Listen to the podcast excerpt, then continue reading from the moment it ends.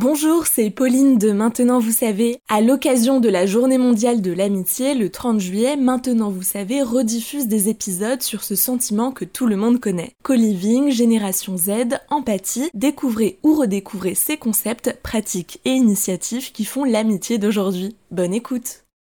Qu'est-ce que le Valentine's Day? Merci d'avoir posé la question. À l'approche de la Saint-Valentin, vous êtes peut-être nombreux à trouver cette fête ridicule pour différentes raisons. Pourquoi l'amour devrait-il uniquement être célébré dans le cadre d'un couple? Oui, parce qu'une véritable amitié peut être tout aussi forte. Et donc, pourquoi ne pas célébrer de la même manière l'amitié entre les femmes, symbole de la sororité?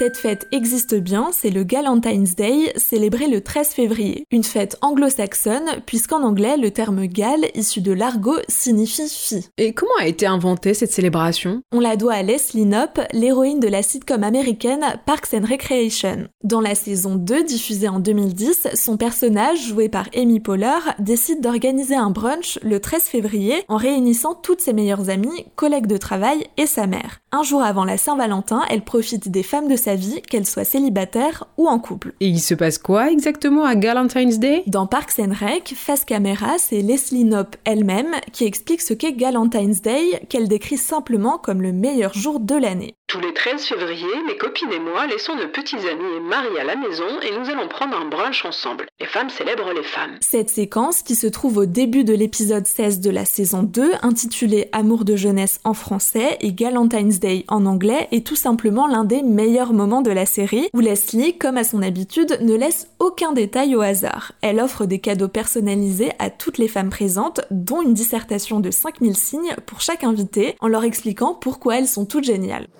Libre à vous d'organiser cette journée comme vous le voulez, il n'y a aucune règle, spa, promenade en montagne, restaurant, cinéma ou autre, l'idée est simplement de passer un moment ensemble. Donc le Valentine's Day a traversé les frontières de la pop culture. En effet, cette fête imaginée par des scénaristes a eu un écho dans une société où il y a plus de célibataires qu'avant. Il n'y a donc pas de raison que le mois de février soit uniquement celui de la Saint-Valentin, la fiction est aussi devenue une tradition car cette dernière décennie, la solidarité entre femmes, la sororité a connu un certain succès et c'est en le 13 février peut donc être l'occasion de rappeler à toutes les femmes que vous aimez à quel point elles sont importantes pour vous. Aux États-Unis, chaque année, il est désormais courant de voir des publications sur les réseaux sociaux avec le hashtag Galentine's Day. Il n'y a pas un peu quand même de marketing dans tout ça? Comme pour la Saint-Valentin aux États-Unis, le Galentine's Day n'a pas échappé au marketing. Il est possible de trouver divers accessoires dans les magasins, des cartes et toutes sortes de décorations. Les femmes peuvent bénéficier de réductions dans certains lieux et des sites ont même des rubriques entièrement dédié à Galentine's Day avec des recommandations de sortie ou de cadeaux. Gardons en tête que cette fête qui reste peu connue en France est un moyen de souligner l'importance et les bienfaits de l'amitié entre femmes. Il n'y a jamais assez d'occasions pour le rappeler. Voilà ce qu'est le Galentine's Day. Et depuis le 13 janvier 2022, le podcast Maintenant vous savez est aussi un livre. Alors courez chez votre libraire et découvrez plus de 100 sujets différents pour briller en société. Maintenant, vous savez, un épisode écrit et réalisé par Pauline Weiss. En moins de 3 minutes, nous répondons à votre question. Que voulez-vous savoir? Posez vos questions en commentaire sur les plateformes audio et sur le compte Twitter de Maintenant, vous savez.